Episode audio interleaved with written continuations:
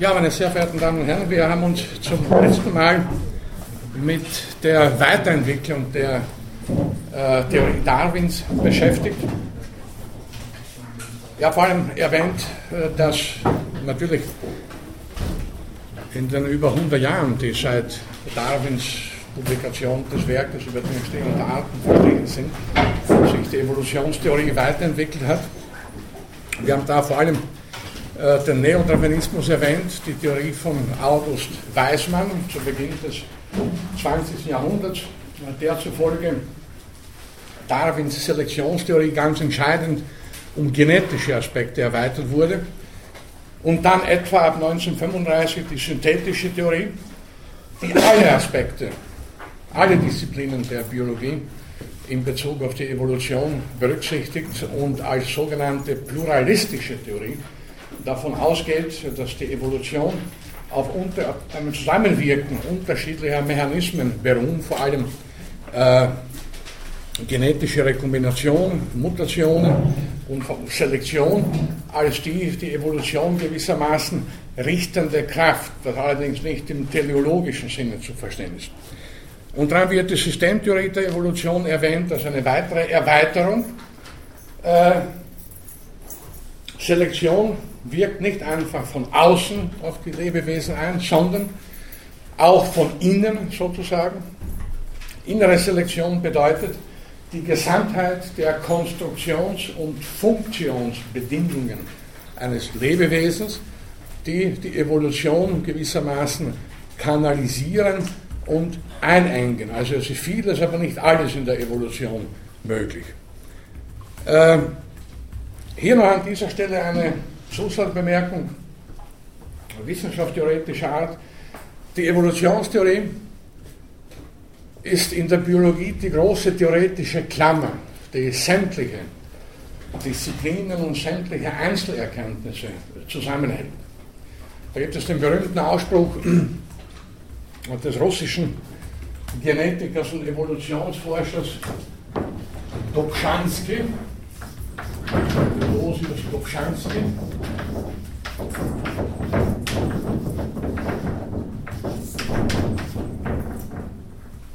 der meinte, nichts in der Biologie ergibt einen Sinn, außer man betrachtet es im Lichte der Evolution.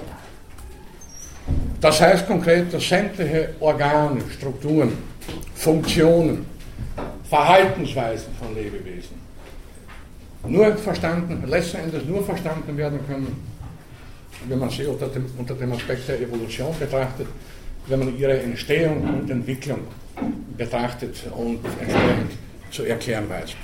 Äh, Dobzhansky, ein, wie gesagt, ein Genetiker, Evolutionsforscher russischer Herkunft, der lange Jahre in den USA gewirkt hat, war übrigens unter allen mir bekannten bedeutenden Evolutionstheoretikern der einzige, der religiös war. Das ist nicht uninteressant. Vielleicht äh, ist das seine russische Herkunft, weil die Russen sind bekanntlich im Allgemeinen religiös, dann vermochte auch der Marxismus nichts zu verändern. Ich kenne sonst keinen Evolutionstheoretiker von einiger Bedeutung, der äh, nachgewiesenermaßen äh, von Religiosität geprägt war. Und Dobzhansky war übrigens auch einer der Begründer der sogenannten synthetischen Theorie der Evolution, über die wir eben auch kurz gesprochen haben. Äh, alle übrigen Evolutionstheoretiker seiner Generation äh, und auch später waren entweder Atheisten oder Agnostiker. Auf den Ausdruck Agnostiker komme ich noch später zurück. Ein anderer Mitbegründer der synthetischen Theorie, der Evolutionstheoretiker Ernst Mayr, deutscher Herkunft, auch in den USA lange Zeit tätig.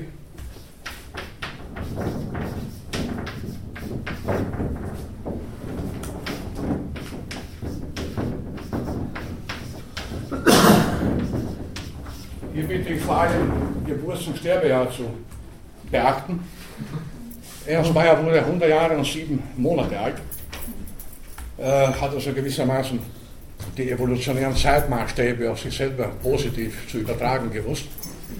Ernst Mayr meinte, äh, wenn er aufgefordert werden würde, Gott zu beweisen, könnte er es nicht, aber leichter würde es ihm fallen, den Teufel zu beweisen, so wie es in dieser Welt zugeht. Und das nur als Bemerkung am Rande. Und noch einmal, also die Evolutionstheorie ist die große Klammer der Biologie, die zentrale Theorie der Biowissenschaft und auch darüber hinaus, womit wir uns auch noch beschäftigen werden, wie etwa äh, mein früherer Lehrer Erhard Oeser, der hier in Wien Wissenschaftstheorie unterrichtet hat, äh, vor Jahren mal bemerkt hat, wenn man Darwin und die Evolutionstheorie ernst nimmt, dann kann auch die Philosophie nie mehr genau das sein, was sie vorher war. Das betrifft sowohl Aspekte der Erkenntnistheorie als auch Aspekte der praktischen Philosophie, der Ethik oder Moralphilosophie und noch eine ganze Reihe von Disziplinen der Philosophie, Naturphilosophie, philosophische Anthropologie und so weiter, womit wir uns ja noch beschäftigt werden. Bitte schön. Öser. Er hat Öser. Ah, ja.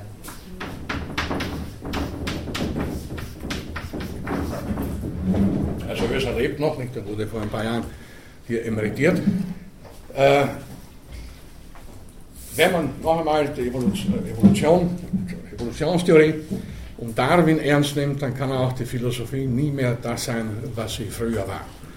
Unter vielen Philosophen hat sich das allerdings noch nicht herumgesprochen. Aber wir werden dann später auf Unterschiede dieser Aspekte noch eingehen.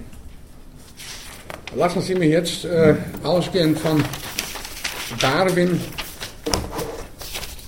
und der Weiterentwicklung seiner Theorie, bevor wir, wie zum letzten Mal angekündigt, auf sein Werk Abstammung des Menschen und eben die daraus folgenden anthropologischen und philosophischen Konsequenzen eingehen, äh, lassen Sie mich zuerst noch auf einen Aspekt der Interpretation der Theorie Darwins hinweisen und kurz besprechen, äh, der als eine ideologische Entgleisung aufzufassen ist und bekannt ist unter dem Ausdruck Sozialdarwinismus.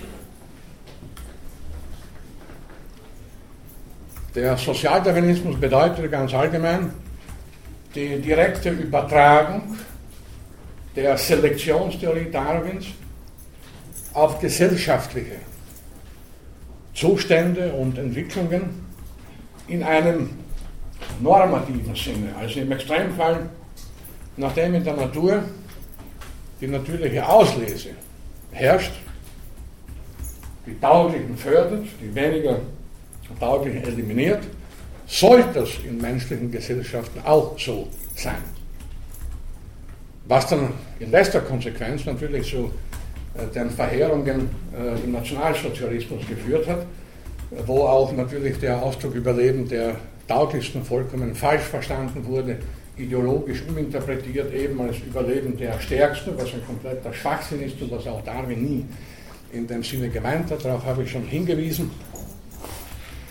Äh, der Sozialdarwinismus hat allerdings zunächst einmal, äh, ist zunächst einmal in seiner Geschichte natürlich nicht äh, auf Darwin zurückzuführen.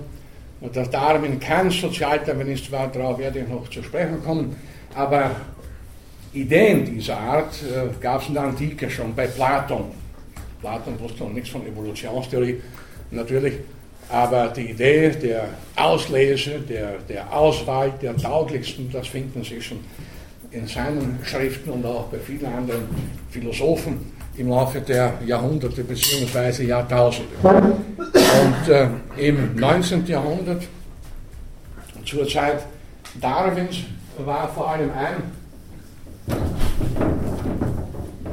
Philosoph, den habe ich glaube ich schon einmal erwähnt, äh, Herbert Spencer,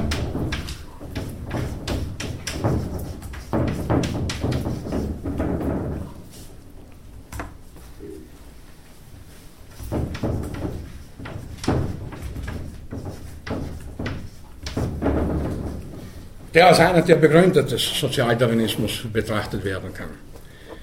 In Deutschland äh, vor allem der Arzt und Privatgelehrte Schallmeier,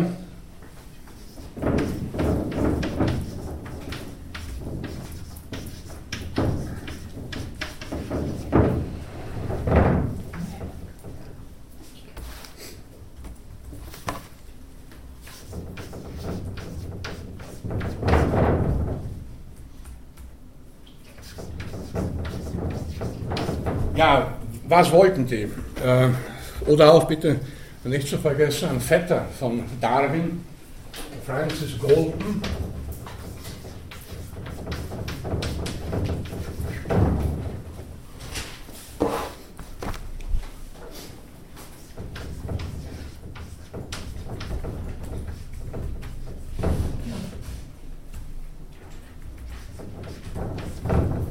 Ja, was, was waren da die Ideen? Was wollten diese Leute? Äh, es ging um Rassenhygiene oder Eugenik, was äh, Francis Galton äh, wörtlich definierte als die Lehre von den guten Erbanlagen und eben den Schutz von Erbanlagen. Also nicht nur die Förderung individueller Gesundheit, sondern die Förderung der Gesundheit eines ganzen Volkes, der genetischen Gesundheit eines ganzen Volkes, was zunächst einmal ja äh, nicht negativ ist, es hat ja niemand was dagegen, wenn alle Leute gesund bleiben und gesund sind und, und ohne Erbschäden zur Welt kommen und so weiter. Da ist natürlich äh, ideologisch die Grenze äh, sehr unscharf eben äh, von äh, der Idee, zwischen der Idee, also der, der Gesunderhaltung von Menschen und eben ideologischen Imperativen, die dann letzten Endes dazu führen, äh, dass auf der einen Seite der Mensch gewissermaßen normiert wird und auf der anderen Seite eben diejenigen, die der Norm nicht entsprechen, letzten Endes bekämpft oder eliminiert werden. Das ist dann die, die extreme Ausrichtung dieser Idee bzw. Ideologie. Äh, wir, dürfen da, wir brauchen da nicht äh, ins 19. Jahrhundert zurückgehen gewissermaßen. Wir haben heute dasselbe. Wenn ich etwa mir vergegenwärtige, vor Wochen oder vor Monaten war da in einem bekannten Kleinformat, das ja für seinen Bildungsauftrag sehr bekannt ist, äh, die Schlagzeile ganz Europa macht Jagd auf Dicke. Also äh, da gibt es den Ausdruck schon sprachlich, ein Unding, Body Mass Index. Nicht? Das ist ein, ein, wenn ich das schon höre, wird mir fast übel. Ein, ein Ausdruck zusammengefügt aus drei Wörtern von drei, aus drei verschiedenen Sprachen? Äh, Englisch, Deutsch und Lateinisch. Was soll das? Äh, das ist der normierte Mensch.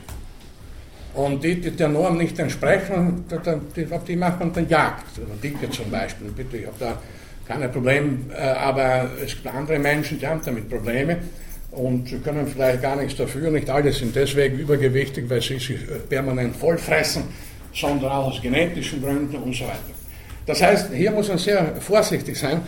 Äh, wir haben ausdrücklich betont, und das war Darwins eine seiner genuinen Ideen, nämlich die Bedeutung, die Einmaligkeit des Individuums und dass die Evolution ja gerade aufgrund der Variation, der Vielfalt, auch der genetischen Vielfalt, nicht nur des Menschen, auch andere Organismenarten, überhaupt möglich ist. Ja, wäre der Mensch normiert, wären wir alle gleich, hätten wir alle die gleiche Körperhöhe, das gleiche Körpergewicht, die gleiche Haarfarbe und so weiter, dann gäbe es keine Evolution. Das wäre dann gewissermaßen der genetische Wärmetod, um einen Ausdruck aus der Physik äh, zu entlehnen. Äh, das heißt, es wäre aus. Ganz einfach gesagt. Der Sozialdarwinismus also und also die Eugenik oder Rassenhygiene, ein Ausdruck, den man heute kaum noch gebraucht, aber der aus historischen Gründen natürlich äh, legitim ist, äh, hat ja die Vertreter des Sozialdarwinismus, Eugenik, Rassenhygiene, hatten auf der einen Seite durchaus positive Ideen, also gesunde Haltung des Menschen und so weiter, überhaupt ganzer Völker. Auf der anderen Seite aber haben sie dann letzten Endes den Vorschub geleistet für eine kriminelle, eine, äh, kriminelle Ideologie, die letzten Endes auf die Eliminierung verschiedener Menschen hinausläuft. Ich brauche hier über das Dritte Reich nichts weiter zu sagen. Die Exzesse aus der Zeit sind hinreichend bekannt.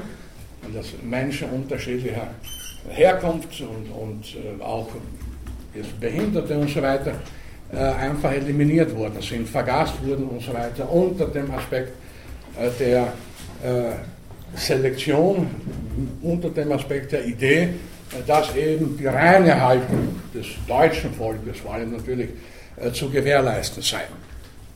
Wollen wir mal, kommt darauf noch zurück, mit all diesen Ideen hat Darwin überhaupt nichts zu tun.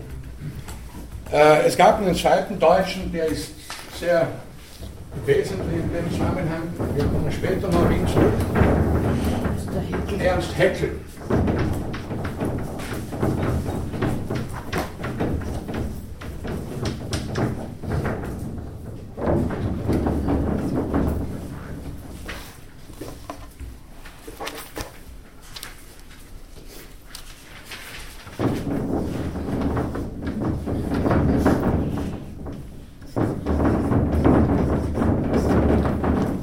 Ernst Haeckel, das war einer der glühendsten Verfechter der Theorie Darwins und hatte so für die Verbreitung der Theorie, insbesondere im deutschen Sprachraum, ganz enorm gesorgt. Äh, man sagt, eigentlich ist Deutschland das eigentliche Heimatland äh, des Darwinismus durch Ernst Haeckel eben, der da also ganz massiv sich für Darwin eingesetzt hat, so massiv, dass er sogar von Darwin selber gewissermaßen zurückgepfiffen wurde, um so etwas zu mäßigen.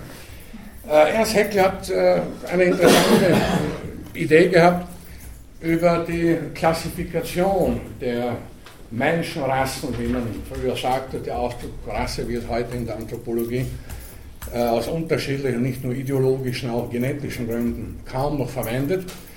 Haeckel unterteilte, das, ist, das klingt zunächst ganz lustig, die gesamte Menschheit in vier große Gruppen. Und zwar wilde, Barbaren, zivilisierte Völker und Kulturvölker. Wilde, Barbaren, zivilisierte und Kulturvölker. Und nachdem er ein großartiger akribischer Systematiker war, hat er jede dieser Gruppen noch in drei Untergruppen unterteilt, und zwar die Wilden zunächst einmal in niedere, mittlere und höhere Wilde. Und das wiederholte er dann bei allen übrigen. Dann gab es niedere, mittlere, höhere Barbaren, niedere, mittlere, höhere Zivilvölker und so weiter. Sie mögen vielleicht fragen, was hat er etwa mit den niederen Wilden gemeint? Wer sind das? Das waren für Heckel die Pygmäen, niedere Wilde, äh, denen er auch äh, einen nicht höheren Lebenswert als Schimpansen beigemessen hat. Da würden sich heute viele Tierethiker bedanken bzw. aufscheinen, wo Schimpansen und auch viele andere äh, Tiere Personenstatus genießen. Zu der Zeit bei Heckler war Schimpanse also eben ein Affe und Pygmäen waren für Heckler auf der gleichen Stufe. Aber Heckler war natürlich sehr flexibel. In einer der ja, diese, diese Klassifikation immer wieder in verschiedenen Auflagen auch verändert im Detail und, und äh, präzisiert.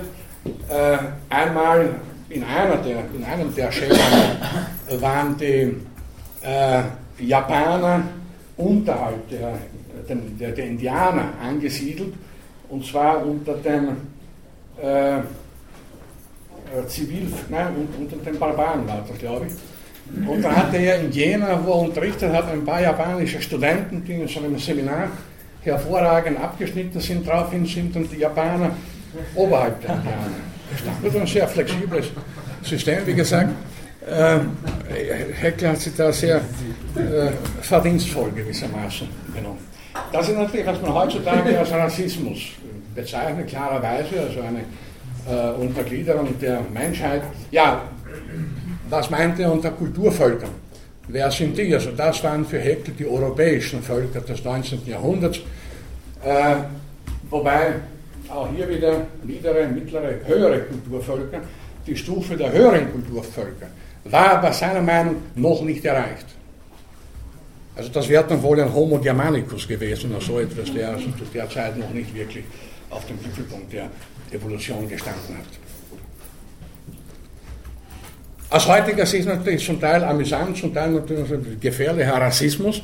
Man muss aber dazu sagen, dass das keine deutsche Eigenart war zu der Zeit, sondern dass in verschiedenen, unter Anthropologen in, in Frankreich, in England, in den USA, äh, überall ähnliche Auffassungen herrschten, vorherrschten dass es eben unter, qualitativ unterschiedliche Völker gibt, also dass nicht alle Menschen gleich wert sind sozusagen, sondern äh, dass es gewissermaßen eine Hierarchie äh, der Menschheit gibt von unten nach oben. Und dass die, man sagt, sagte früher Naturvölker und heute sagt man Wildbeuter. Und das ist politisch korrekt, das hat den Völkern überhaupt nichts geholfen, die werden weiterhin zurückgedrängt, also Naturvölker, Wildbeuter, wie auch immer, äh, die wurden eben als, als Völker eingestuft ohne Kultur.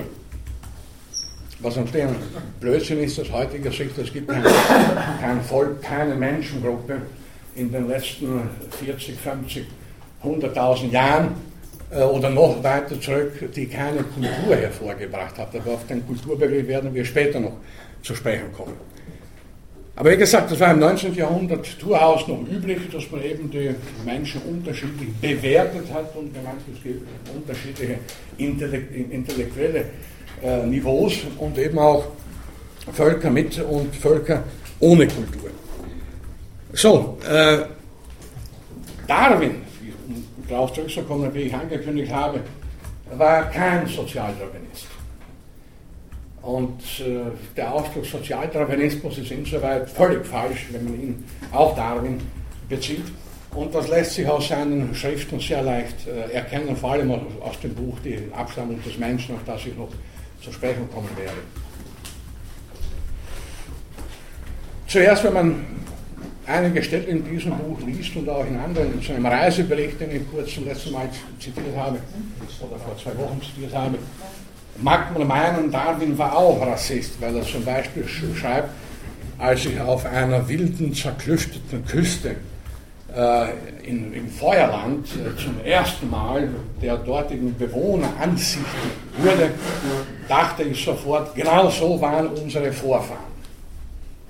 Das ist, klingt zunächst rassistisch, denn das würde bedeuten, also es gibt noch Menschengruppen oder jedenfalls die Feuerländer in dem Fall, die sind auf der Stufe unserer Vorfahren, die sind also nicht weiter evolviert. Das ist natürlich aus heutiger Sicht vollkommen falsch. Jedes Volk oder, wie, oder jede Population ist Angehöriger der Spezies Homo sapiens und nicht irgendeiner früheren äh, äh, fossil erhaltenen Gattung oder Art.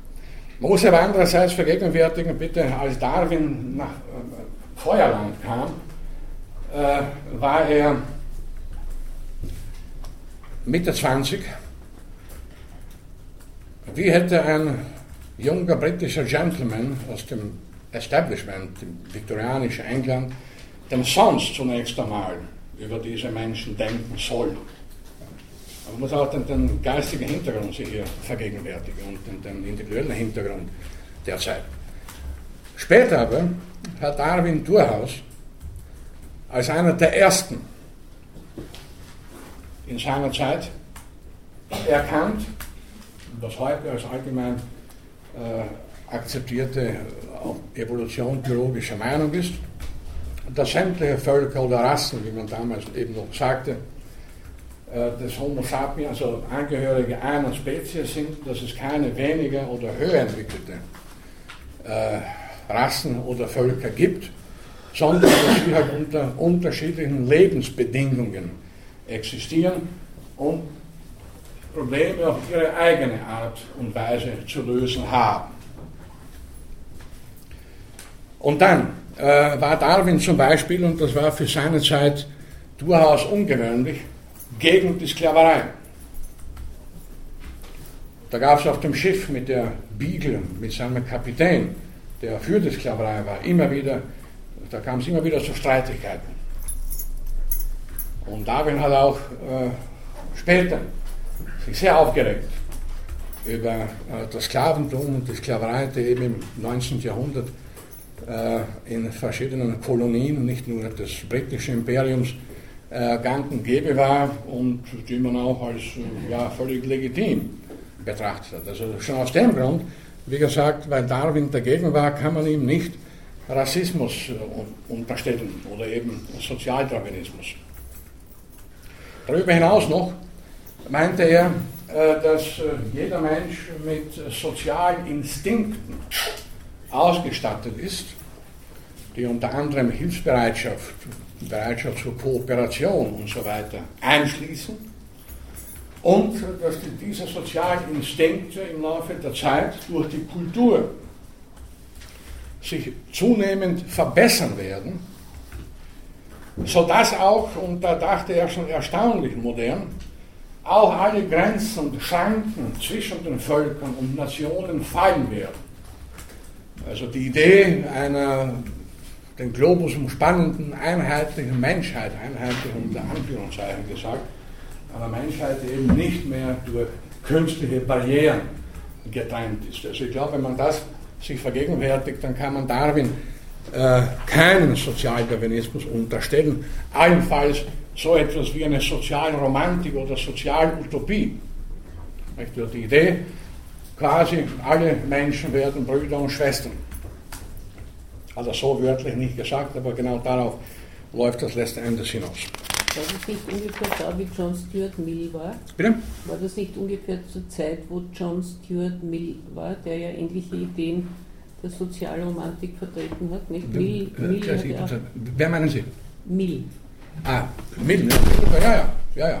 Ich glaube, dass das ja äh, Stuart Mill sogar, sogar irgendwo mal berufen hat. Ah, ja. das war ja ähnlich. Ja, ja, ja. Gut, also das war natürlich, äh, hier muss man auch sagen, das waren die Ideen der Aufklärung, die von Frankreich ausgehend, aber auch in England eine eigene Richtung vorgebracht hatte. Äh, die Idee, äh, dass den Menschen insgesamt eine, also mehr Möglichkeiten beizumessen sind, als ihm die Kirchen damals beigemessen haben, nicht, also der Mensch eigentlich nur ein Sklave Gottes und so weiter.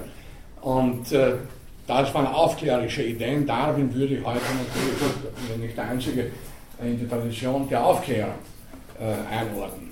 Und das jene Leute, die letzten Endes den Menschen zu befreien versucht haben von, von, von irgendwelchen übergeordneten oder vom Glauben an übergeordnete äh, Mächte und Kräfte und so weiter, sei es im religiösen oder im äh, politisch-ideologischen Sinn. Also wie gesagt, Darwin war kein Sozialdarwinist und es ist natürlich schade, dass äh, diese Aspekte seines Werkes äh, viel zu wenig bekannt sind. Voriges Jahr im großen Darwin-Jahr zu seinem 200. Geburtstag und 150 Jahre nach der Publikation der der Arten wurde das viel zu wenig, zumindest in den populären Medien, präsentiert. Dass Darwin, wie gesagt, eigentlich ein, ein Sozialutopist oder Sozialromantiker war. Denn die Frage, inwieweit nun tatsächlich die Grenzen und Barrieren zwischen Völkern Menschengruppen äh, aufgelöst werden können, ist dann eine, auf die wir später zurückkommen werden. Wie realistisch diese Hoffnung ist, ist eben eine ganz andere Frage. Aber dass er diese Hoffnung hatte und das sogar evolutionstheoretisch begründete, ist hochinteressant.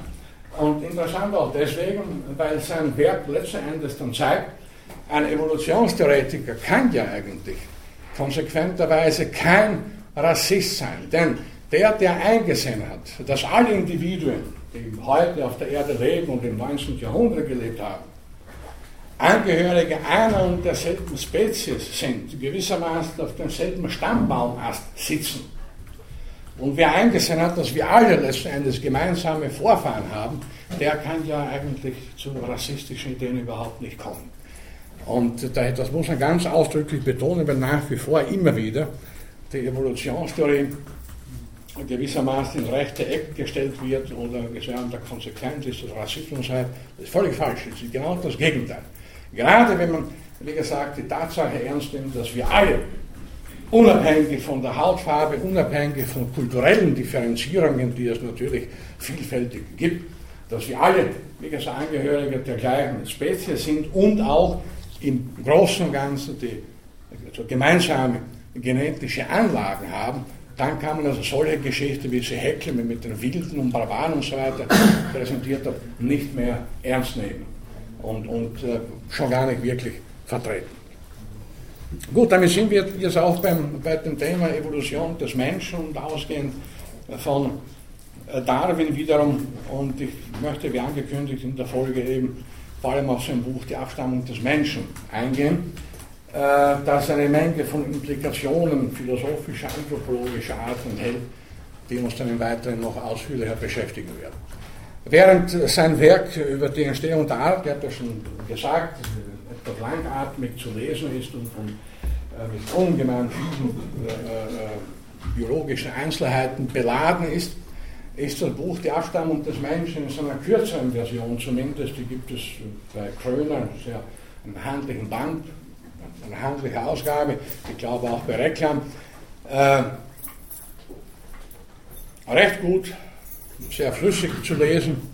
Natürlich bemüht sich Darwin auch in diesem Buch um Beweise für die, wie er sagt, niedere Abkunft des Menschen, für die Tatsache also, dass der Mensch von niedriger organisierten Formen abstammt, von niedriger organisierten Arten abstammt.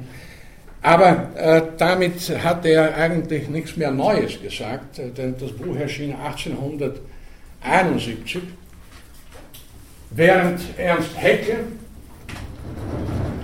schon 1863 ganz dezidiert dargelegt hat, äh, dass der Mensch genauso in die Evolutionstheorie äh, unter dem Aspekt der Evolution zu betrachten ist wie alle übrigen Organismenarten auch.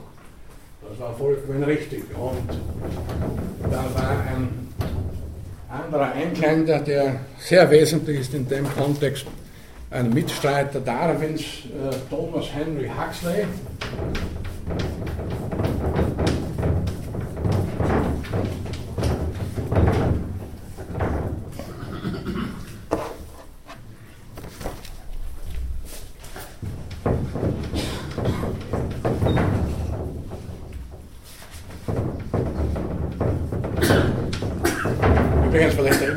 Jahreszahl, äh, Jahreszahlen aufschreibe, Sie müssen sich die nicht auswendig merken. Die werden bei der Prüfung sicher nicht Jahreszahlen fragen.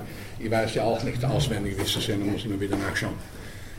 Äh, Thomas Henry Huxley wurde, oder hat sich selber als Darwins Bulldogge bezeichnet. Äh, sie, sie, wissen, wir haben darüber gesprochen, dass Darwin ein überaus zurückgezogen lebender Mensch war, der nie sich an öffentlichen Diskussionen beteiligt hat nie öffentliche Vorträge hielt und so weiter. Das übernahm in England äh, Thomas Henry Huxley, ein Großvater übrigens des bekannten äh, Autors Aldo, äh, Aldous Huxley und ein Großvater auch eines anderen bekannten Biologen des 20. Jahrhunderts, Julian Huxley. Das war auch einer der Mitbegründer der synthetischen Theorie. Also eine ganz, ganz bemerkenswerte Gelehrtentradition, die hier äh, hinter den Huxleys äh, gewissermaßen steckt. Huxley hatte die berühmte Auseinandersetzung am 30. Juni im Jahr 1860 mit Bischof Samuel Wilberforce. Äh, das war in der British Association for the Advancement of Science, also der britischen Vereinigung für die Förderung der Wissenschaften, ein vollbesetzter, bis auf den letzten Platz vollbesetzter Saal, äh, wo Wilberforce Huxley ironisch fragte, ob er denn lieber seine Großmutter oder seinen Großvater als Affen hätte. Woraufhin Huxley, der nie um Worte verlegen war, sinngemäß erwiderte, lieber einen Affen zum Großvater oder Großmutter als einen Bischof.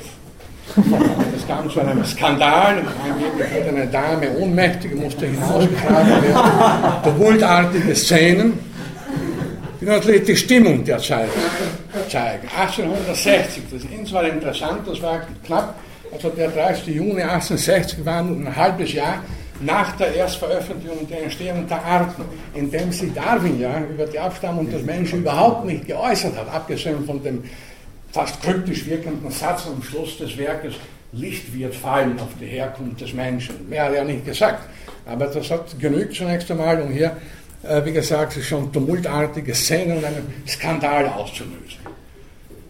Ähm, drei Jahre später, im 1863, haben dann Haeckel, wie gesagt, und Huxley unabhängig voneinander.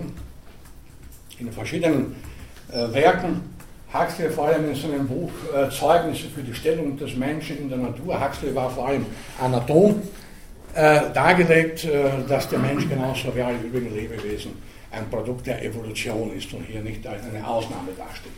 Das ist vielleicht aus heutiger Sicht vollkommen trivial, nicht vielleicht, sondern tatsächlich trivial. Nur, Sie werden sich erinnern können, dass, äh, ich habe das erwähnt, etwa äh, Alfred Wallace oder auch viele andere Zeitgenossen Darwins die die Evolution als solche akzeptiert haben, den Schritt, auch den Menschen in die Evolution einzubeziehen, nicht mitgegangen sind. Also insoweit war das durchaus bemerkenswert, dass man hier also auch äh, zunächst eben von Huxley und Haeckel bedingungslos auch den Menschen, Homo sapiens, in die Evolution mit einbezogen hat. Was auch Lamarck übrigens schon gemacht hat, nur hat Lamarck damit keine äh, Wirkung erzielt. Da war die Zeit noch nicht reif dafür, wie man häufig äh, zu sagen pflegt. Und Darwin hat dann eben erst Jahre später, 1871, äh, endlich sein Buch über die Abstammung des Menschen veröffentlicht. Endlich deswegen, weil er sich über dieses Thema auch jahrzehntelang schon Gedanken gemacht hat. Schon während seiner Weltreise mit der Beagle äh, kamen ihm Ideen, äh, dass äh, eben der Mensch so wie alle übrigen Lebewesen, Darwin hat ja auch Völker und Menschen überall, wo er hinkam, beobachtet, äh, dass der Mensch genauso wie, wie, wie alle übrigen Organismenarten von eben niedrig, niedrigen Arten abstammt, eine Evolutionsgeschichte hat und nicht irgendwie vom Himmel gefallen ist und nicht als Ausnahme in der Evolutionstheorie behandelt werden darf. Und äh, in diesem Buch über die Abstammung des Menschen führte er zunächst einmal, wie bei ihm auch zu erwarten war, eine Reihe von Belegen bzw. Indizien dafür an, dass das eben so ist, also anatomische, embryologische und sonstige biologische äh, Hinweise, Belege für die äh, Evolution des Menschen. Und dann aber, und das ist für uns hier ganz entscheidend, hat er als erster ganz konsequent nicht nur die organische Evolution des Menschen dargelegt, sondern in eigenen Kapiteln in diesem Buch auch die Evolution der sozialen, psychischen und geistigen Fähigkeiten des Menschen. Das heißt, hier wurde die Evolutionstheorie ganz entscheidend erweitert, um Aspekte, die man heute etwa unter dem Begriff evolutionäre Psychologie zusammenfassen kann. Also nicht nur die körperlichen Merkmale des Menschen sind, äh, haben sich in der Evolution allmählich entwickelt, sondern auch seine seelischen bzw. geistigen Eigenschaften. Und das ist klar, dass wir, damit wir uns ja weiter noch ausführlich beschäftigen werden, das von hier aus gesendet dann für die Philosophie ganz entscheidende Herausforderungen sich äh, ergeben haben. Denn demzufolge ist der Geist, das Geistige im weitesten Sinne oder auch im engeren Sinne, äh, nicht irgendeine Kategorie, ein Phänomen, äh, das gewissermaßen jenseits der Natur anzusiedeln ist oder über der Natur steht, sondern es ist ein Naturphänomen letzten Endes. Und damit aber auch wurde Darwin äh, zu einem Mitbegründer einer naturalistischen Philosophie. Ja, Naturalismus allgemein die Auffassung, dass es in dieser Welt mit natürlichen Dingen zugeht, einfach gesagt. Dass alle Phänomene, auch die kompliziertesten, auch das, was wir eben als Geist, als geistige Leistungen bezeichnen, letzten Endes evolutionären oder evolutiven Ursprungs sind und sich in der Evolution allmählich entwickelt haben. Hier ist noch hinzuzufügen, das Buch habe ich auch schon erwähnt vor zwei Wochen, Darwins ein Jahr später erschienenes Werk über den Ausdruck der Gemütsbewegungen beim Menschen und bei den Tieren, wo Darwin vergleichend, also insbesondere bei Säugetieren, äh, verschiedene ja, Mimik, Gest, Gestik und so weiter, also Affekte, äh, Stimmungen und ähnliches aufzufangen versucht hat, also Angst, Furcht, Wut, Zorn äh, und vieles mehr. Und in vergleichenden Studien äh, kam er da auch zu dem Schluss, dass es im Prinzip hat das alles dieselbe Wurzel. Ob sich ein Hund ärgert oder eine Katze ärgert oder ein Mensch sich ärgert, das hat die gleiche biologische Wurzel und auch die gleiche biologische Funktion. Also noch einmal eine evolutionäre Psychologie äh, gewissermaßen, also die Rückführung psychischer, seelischer Phänomene auf, auf evolutive, auf evolutionäre Prozesse. Man muss hier in dem Zusammenhang vielleicht noch eins bemerken, sofern ich das nicht schon zu Beginn der Vorlesung vor einigen Wochen gesagt habe. Aus der Sicht der Evolutionstheorie stellen sich bei allen Phänomenen, ja, egal ob das, ob das unsere Hand ist oder der Daumen ist oder ob das das Auge ist oder irgendeine physiologische Funktion oder irgendeine Verhaltensweise, in Bezug auf jedes Phänomen stellen sich aus evolutionstheoretischer Sicht zwei Grundfragen. Erstens, woher kommt es? Und zweitens, wozu dient es? Nicht in jedem Fall sind diese beiden Fragen heute beantwortet oder beantwortbar, aber das jedenfalls die zwei Grundfragen, äh, die man sich immer aus evolutionstheoretischer Sicht stellt. Bis woher stammt die Form unserer Hände? Wie hat sich unsere Hand entwickelt zum Beispiel? Und wozu dient sie uns? Was ist der biologische Zweck? Und die Frage, wozu ist hier, ich betone das noch einmal, auch in Bezug auf einige Fragen, die schon vor einigen Wochen dazu aufgetaucht sind, nicht im teleologischen Sinne zu verstehen, dass man sagt, im Vorhinein war, äh, gab es eine bestimmte Absicht, die letzten Endes dazu geführt hat, dass unsere Hände genauso ausschauen, wie sie ausschauen. Nein, keine höheren Absichten, die von vornherein äh, die Struktur unserer Hände bewirkt haben, sondern komplexe biologische Prozesse, die allmählich dazu geführt haben, dass unsere Hände eben so strukturiert sind, wie sie sind, dass wir keine Pfoten haben wie Hunde oder Katzen oder, oder sonstige Säugetiere, dass wir auch keine Flügel entwickelt haben wie die Vögel, sondern eben, dass unsere Vorderextremitäten eine ganz bestimmte Struktur äh, aufweisen und uns auch ganz bestimmte, äh, ganz bestimmte Funktionen für uns erfüllen. Es hätte auch anders kommen können.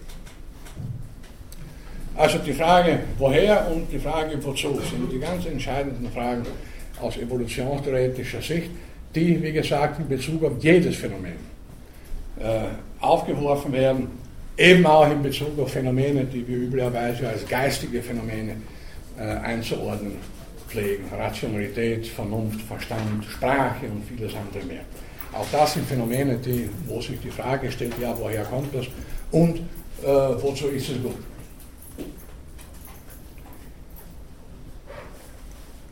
Also eine entscheidende Erweiterung der Evolutionstheorie auf den Menschen, und zwar in seiner Gesamtheit, was insoweit gleichsam als revolutionär betrachtet werden kann oder betrachtet werden konnte als seit der Antike.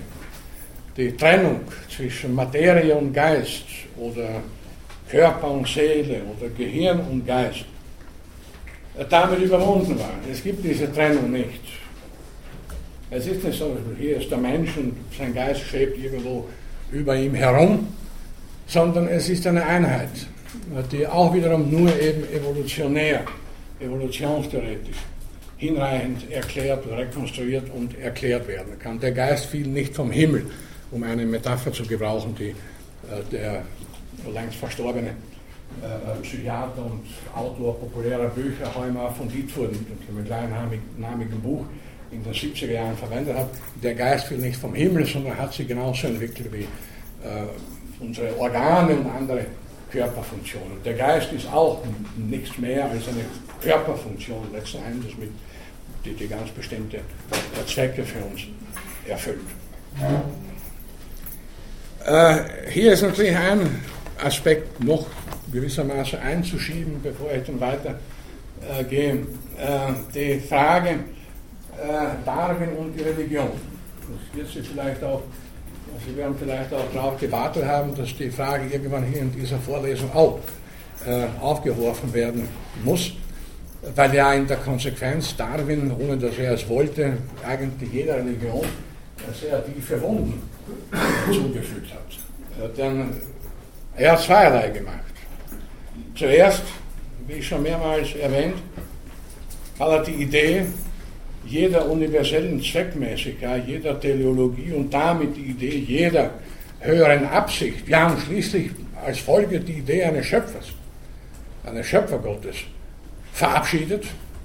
Evolution und Schöpfung im Sinne etwa der, äh, des ersten Buches Moses sind Widersprüche. Das kann man nicht wie eine Wiener Melange irgendwie miteinander vereinen. Und das Zweite eben, dass er ganz konsequent, wie betont wurde, den Menschen in die Evolution sozusagen eingebaut hat und hier keine Ausnahme äh, zugelassen hat. Aber auch der Mensch ist nur eine Folge der Evolution durch natürliche Auslese, nicht mehr und nicht weniger. Das war natürlich eine gewaltige Herausforderung auch äh, für die Religionen und ist es bis heute geblieben. Denn also wenn Sie die letzten Jahre äh, sich in der Literatur umschauen, wie viele Bücher, wie viele Symposien und Symposiumsbände über Evolution und Schöpfung erschienen sind. Das sind viele Dutzend, allein im deutschen Sprachraum. Das Thema ist nach wie vor natürlich äh, von großem Interesse. War Darwin nun Atheist?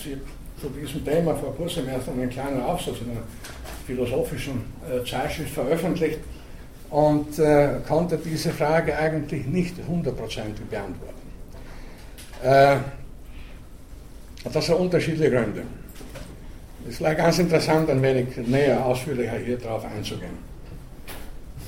Es hat sich Darwin in der Religion öffentlich nur sehr wenig geäußert, mit dem Hinweis, das ist eigentlich nicht sein Fach, da hat er nicht viel dazu zu sagen. Äh, da war seine Frau sehr fromm. Da gab es schon so familiäre Konflikte gewissermaßen. Seine Frau wusste auch genau, dass er, äh, wie er selber in seiner Autobiografie sich dann erinnert, dass ihm sehr früh der Unglaube beschlich. Vielleicht aus dem Grund hat Darwin auch die öffentliche Religion nicht geäußert, aus persönlicher Rücksichtnahme. Er war ja ein sehr, äh, äh sehr großzügiger Mensch, muss man sagen, ein sehr gutartiger Mensch und ein Humanist in jedem, jeder Hinsicht. Und er wollte natürlich niemanden vor den Kopf stoßen. Aber gut, wie er selbst sagte, äh, hatte er schon früh, äh, bestrichen schon früh der Unglaube. Aber das war keine Konsequenz der Evolutionstheorie, das möchte ich betonen, denn die hat er erst später entsprechend formuliert, sondern äh, eine Konsequenz aus ganz anderen Überlegungen, nämlich in der Philosophie oder in der Theologie das alte Problem der Theodizee.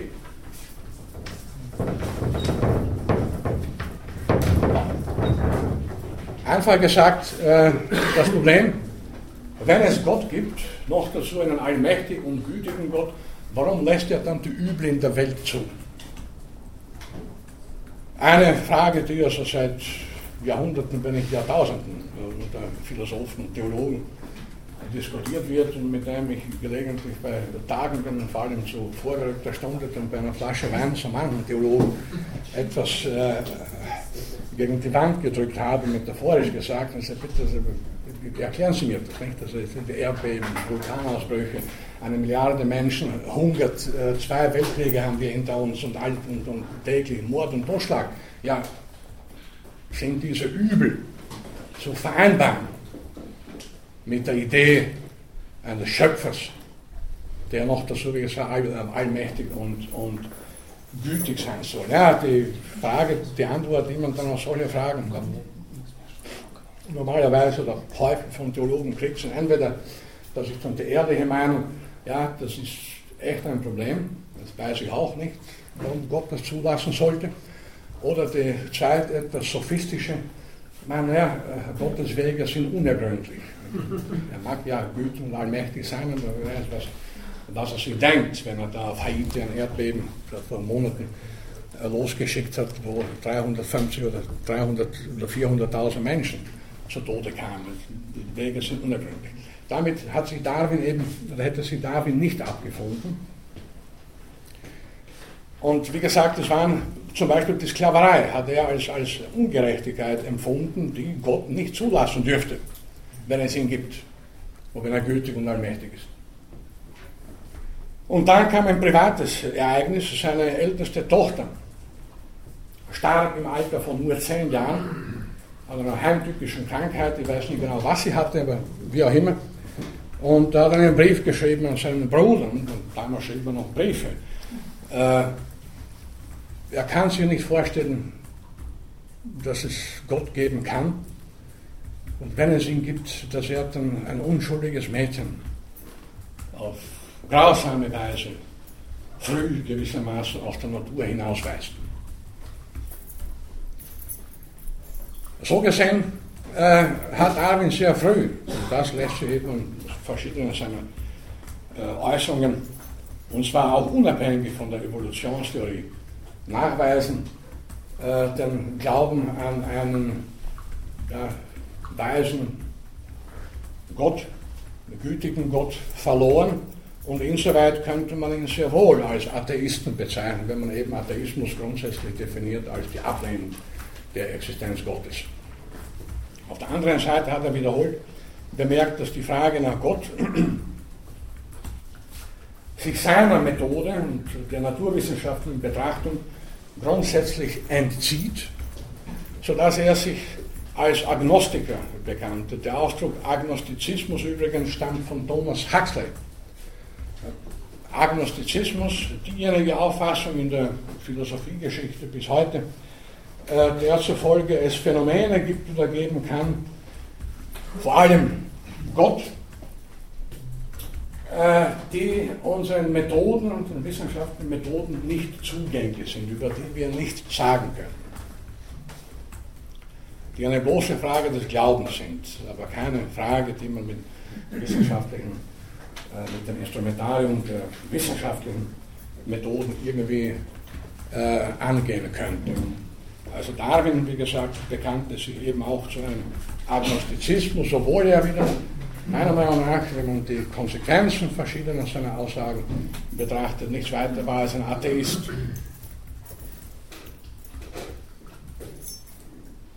Die Evolutionstheorie, wie gesagt, das kann man gewisser, bei Darwin in seiner Biografie dann eigentlich später, dass er dann letzten Endes äh, die Idee der Schöpfung grundsätzlich verabschiedet hat. Und damit würde ihn wiederum dann als Atheisten bezeichnen, äh, denn das war ja eine der zentralen Ideen überhaupt in der Geistesgeschichte, nicht nur im Abendland, auch sonst, äh, dass die Welt von einem höheren Wesen erschaffen wurde und dass die Lebewesen, wie sie heute existieren, eben letzten Endes Resultat der höheren Absichten sind.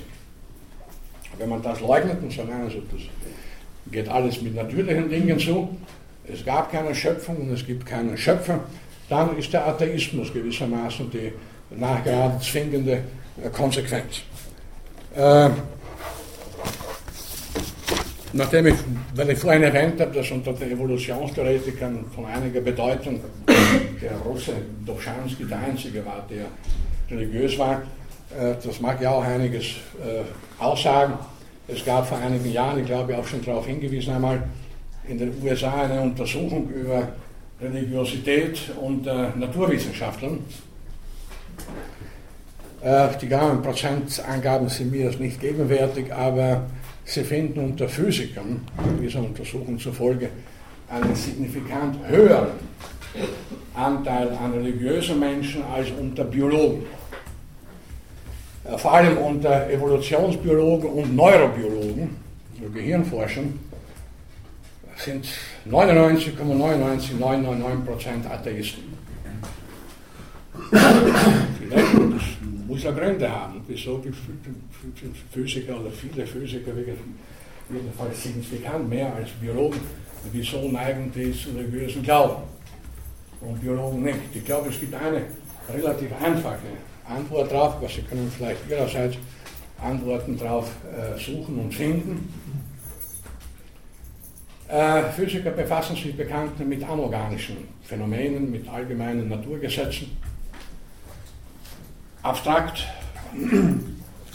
alle Naturgesetze, die wir kennen, ob das jetzt die Hebelgesetze sind, die Gesetze der klassischen Mechanik und so weiter, das alles gehört im Bereich der theoretischen Physik.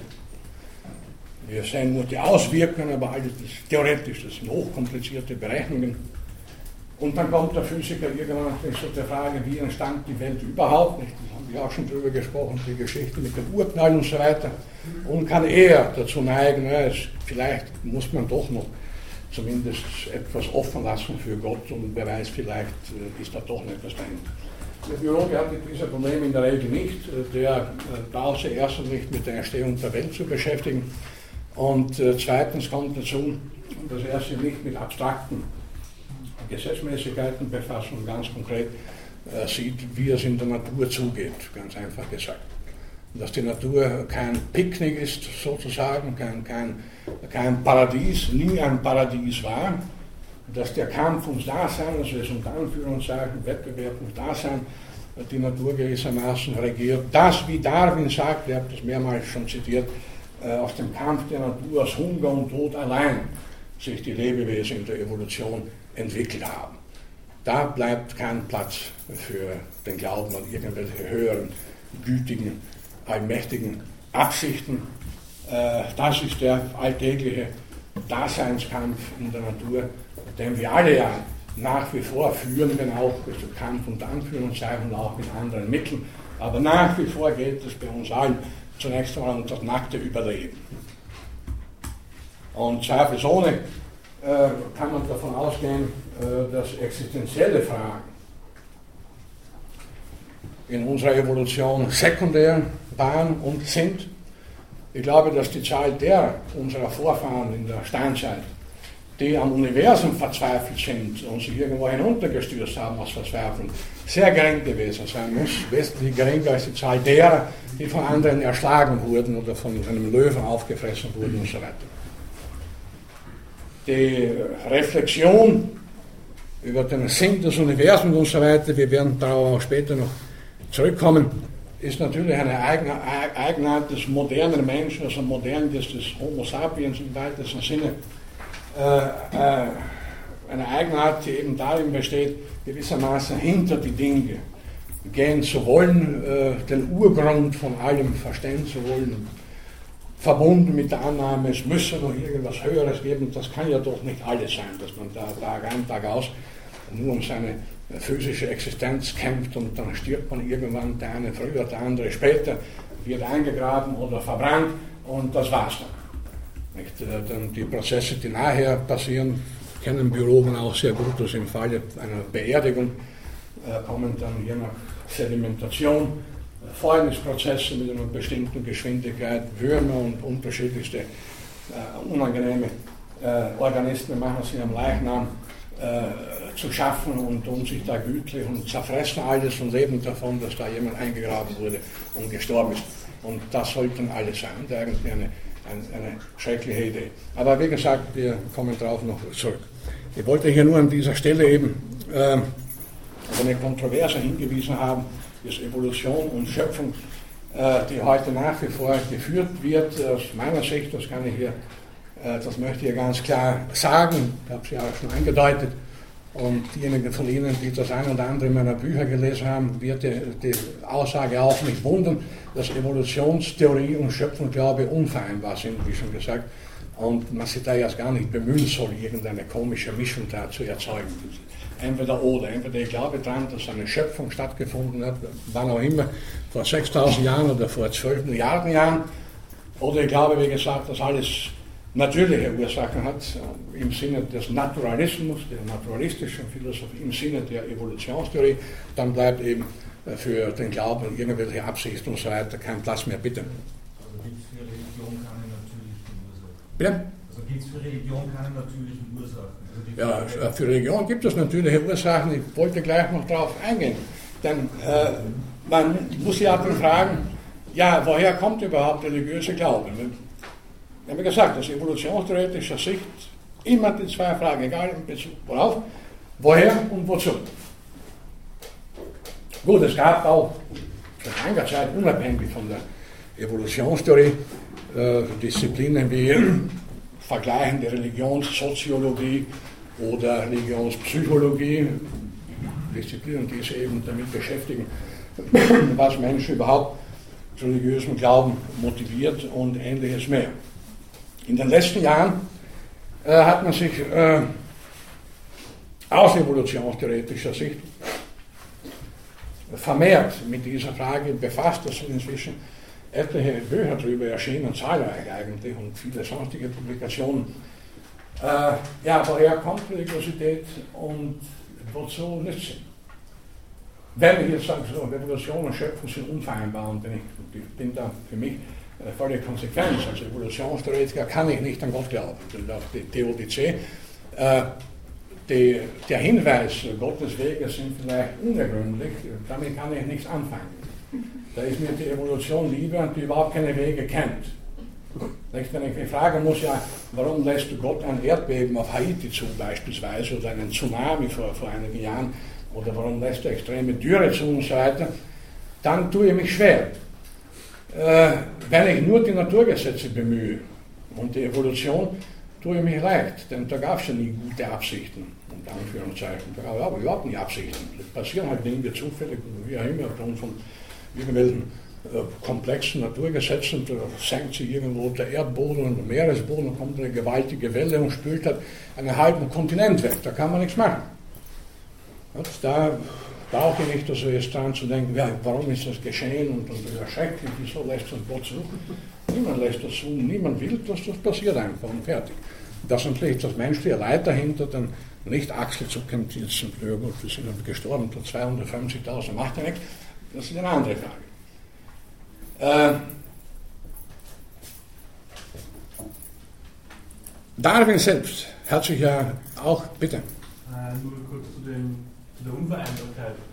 Ähm, ich rette, der jetzt sehr religiös ist, aber ich sehe nicht ganz, warum es wirklich jetzt in letzter Konsequenz unvereinbar ist, wenn man nicht vom christlichen Gott jetzt ausgezogen, einfach nur vom, vom Gottesbegriff an sich, der muss ja nicht jetzt ja. die Güte zum Beispiel beinhalten oder dass er noch immer wirkt, sondern er kann ja einfach nur irgendwann einmal vor zwölf Milliarden Jahren die Materie erschaffen haben, den Urknall, sage ich jetzt mal, und alles, alles und danach hat er sich wieder weiß nicht, nicht abgelöst, also ja. Und danach, alles, alles, was danach kommt, sind natürliche Prozesse. Also ich meine nicht, dass es jetzt. Das weiß ich schon sicher, es wird auch gelegentlich so argumentiert, nicht, dass er Gott gewissermaßen als der Urgrund, aber später hat sich um nichts mehr gekümmert. Und, und die Natur hat, hat sich so entfaltet und fertig. Aber äh, man in so einem Fall von seiner Allmacht dann auch keine Rede mehr sein. Der wird ja. der Allmächtige genannt. Davon kann dann allerdings auch keine Rede mehr sein, dass sich dann plötzlich verabschiedet. Ja, und sagt, das geht mir alles nichts mehr an. Und das ist jetzt der freie Wille des Menschen, so wird ja auch oft argumentiert. Mit denen hat er gar nichts zu tun, mit dem Erdbeben, das ist unser böser freier Wille. Sollte, sollte es, nochmal zu Ihrer Frage, sollte es ein Wesen geben, das Wesen und Anführungszeichen, weil das auch nicht die richtige Bezeichnung wäre, dass unserer Wahrnehmung unserer, unserem rationalen Denkvermögen, unserem Zugang zur Welt überhaupt grundsätzlich nicht zugänglich ist, dann können wir darüber nichts sagen. Dann ist dann, dann ja, es gibt es vielleicht, wir kann nichts dazu sagen, niemand kann etwas dazu sagen, weil wir das überhaupt nicht zu begreifen vermögen. Das mag es dann geben oder auch nicht. Und äh, Natürlich ist auch äh, eine interessante Geschichte, das psychologische, kommt noch darauf zurück. Äh, jemand glaubt an Gott, woran glaubt ihr da eigentlich? Oder glaubt sie? Ich kann glauben, dass ich heute im Lotto gewinnen werde, ist zwar unwahrscheinlich, aber glauben darf ich dran. Ich kann glauben, dass ich mein nächstes Buch verkaufen werde. Ich kann glauben, dass mich morgen ein Freund besucht und vieles andere mehr. Vor allem auf der Basis von bereits gemachten Erfahrungen. Oder ich darf hoffen, dass das und jenes eintreffen, dies und jenes nicht eintreffen und so weiter. Ich darf dass man das Finanzamt übersieht, ähnliche Dinge mehr. Aber da glaube ich oder hoffe ich ganz konkrete Möglichkeiten. Manche davon sind unwahrscheinlich, andere durchaus wahrscheinlich. Aber das ist was ganz was, was Greifbares. Ich kann ja im Lotto gewinnen. Das haben ja angeblich schon Leute gewonnen. Ich meine, riesige Beträge. Nicht ausgeschlossen, wenn auch unwahrscheinlich. Nur an Gott zu glauben ist etwas völlig anderes. Da glaube ich ja nicht, oder der, der glaubt, der glaubt ja nicht an irgendwas äh, quasi Greifbares, Handfestes, dass da ein Kontoauszug mit ein paar Millionen drauf ausgedruckt wird. Das, das ist was Reales, was Konkretes. Nicht? Der Glaube an Gott. Also woran, überlegen Sie das bitte sich zu Hause, woran glaubt jemand, der an Gott glaubt? Und damit eben zu der Frage, woher kommt religiöses äh, Gefühl Darwin selber hat sich mit dieser Frage schon beschäftigt in seinem Buch über die Abstammung des Menschen und hat sinngemäß ungefähr so argumentiert, äh, dass eine ganze Reihe von komplizierten Gefühlen, die in der Evolution zusammengekommen sind, äh, vergleichbar der Unterwürfigkeit eines Hundes zu seinem Herrn. Das heißt, das Bedürfnis, sich irgendwo unterwerfen zu wollen, unterordnen zu wollen. Und auch in, der Philosophie gab es ja wiederholt die, die Aussage, der Mensch ist eigentlich zur Knechtschaft verurteilt. Und wenn man sich so umschaut, hat man dafür genug Anzeigen. Sehr viele Menschen zumindest. Das Gefühl der Unterwürfigkeit, gleichzeitig die Hoffnung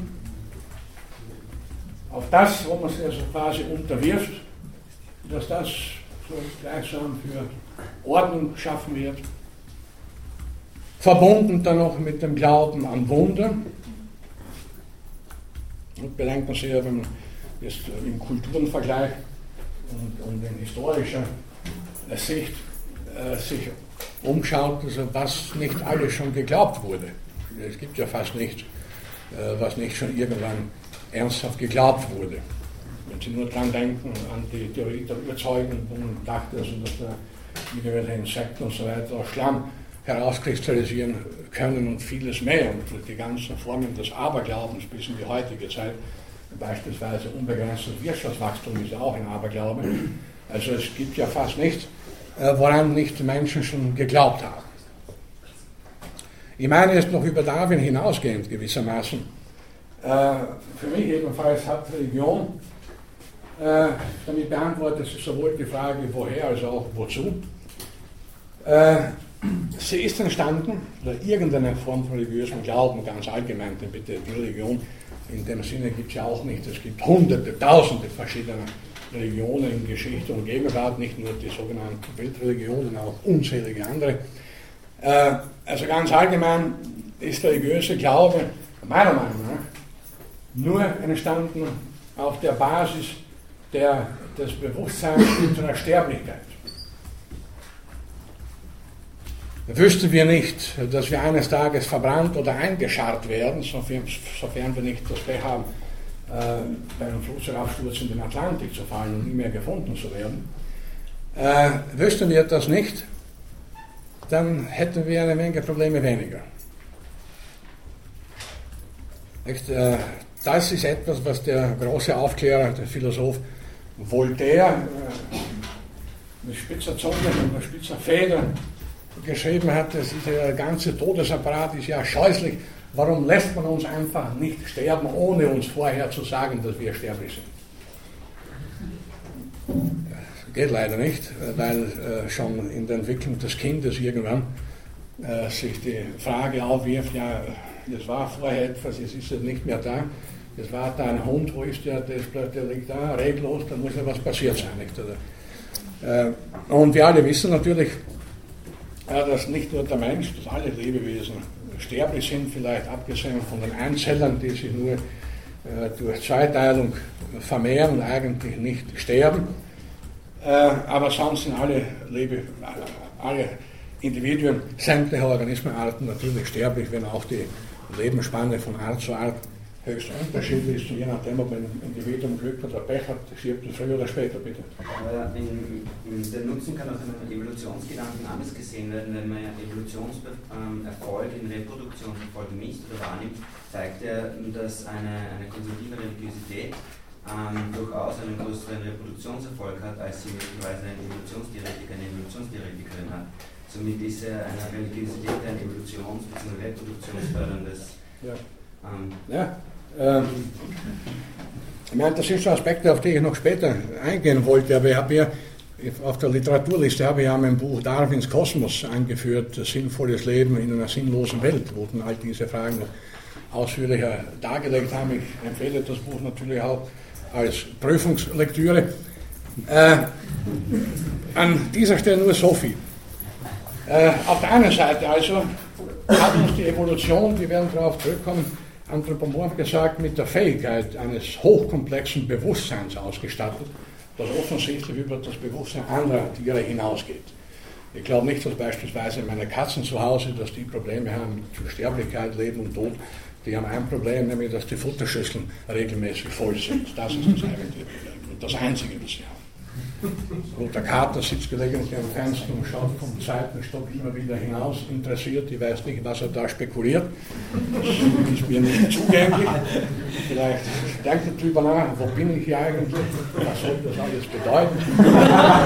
so bin ich da eingesperrt, nicht? Da draußen die Leute, Tauben fliegen herum, so darf ich da nicht wegfliegen. Aber der schaut nie traurig aus bei solcher Gelegenheit, allenfalls etwas nachdenklich und läuft dann nach einem längeren äh, Prozess des Nachdenkens umso intensiver zum Futter. Und dann geht's wieder. Und die, als Folge dieses hochkomplexen Bewusstseins haben wir eben auch die Einsicht in die eigene Sterblichkeit. Das ist das eine, das ist trivial.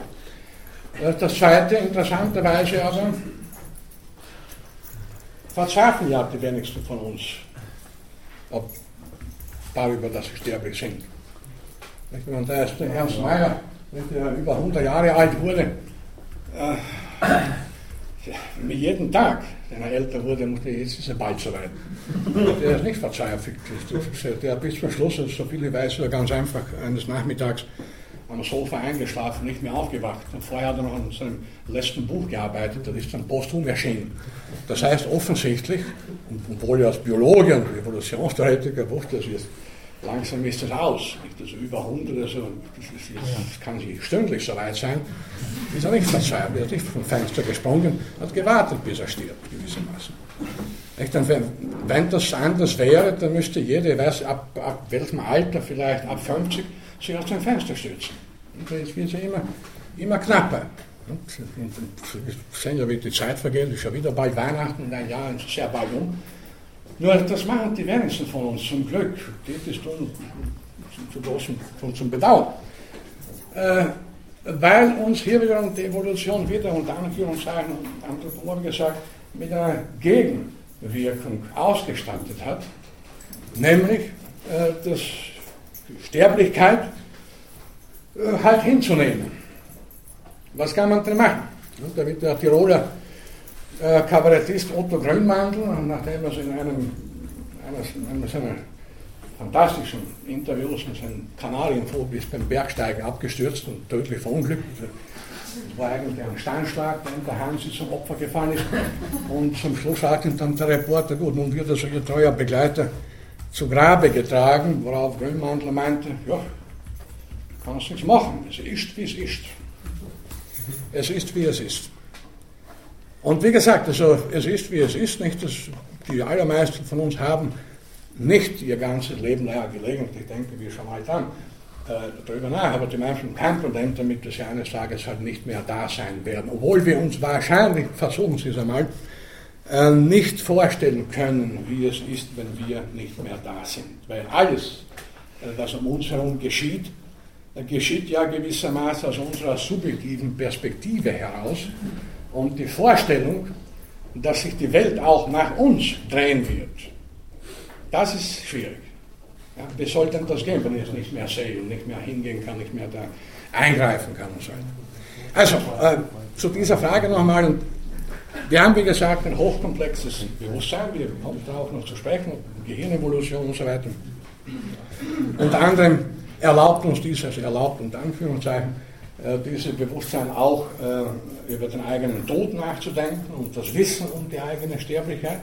Auf der anderen Seite gibt es flankierend gewissermaßen als Gegenmaßnahme, ja, so eigentlich ein recht lockeres Gefühl, ja, macht ja nichts, wir sind ja sterblich, kann man nichts machen. Äh, bei allem, was die Evolution hervorgebracht hat, steckt allerdings, Sie wiederholen noch einmal, zum wiederholten Mal, keine Absicht. Das Ganze muss doch irgendwie funktionieren. Wenn nämlich äh, das Todesbewusstsein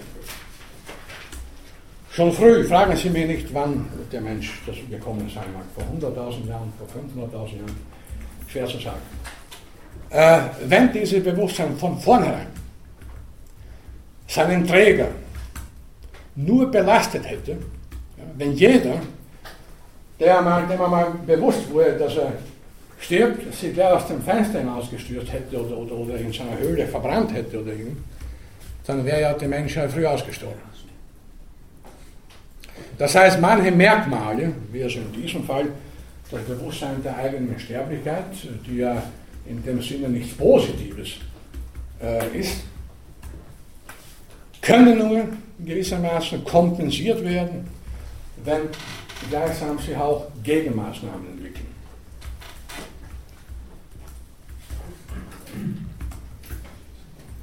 Und nochmal die Frage ist, woher und wozu der Religionen? Äh, woher ist insoweit klar äh, eine Folge eben der Gehirnleistungen, unter anderem vor allem äh, das Todesbewusstsein. Äh, wozu ist, religiöser Glaube im weitesten Sinne gut? Also im weitesten Sinne, religiöser Glaube bedeutet nicht nur den Glauben äh, weißhaarigen alten Mann da oben. Ich kann auch viele komplexe Formen annehmen, das ist mir schon klar. Immerhin, nach meiner Kenntnis, äh, sind etwa 81 Prozent der Menschen, also eine signifikant hohe Zahl, in irgendeiner Form gläubig.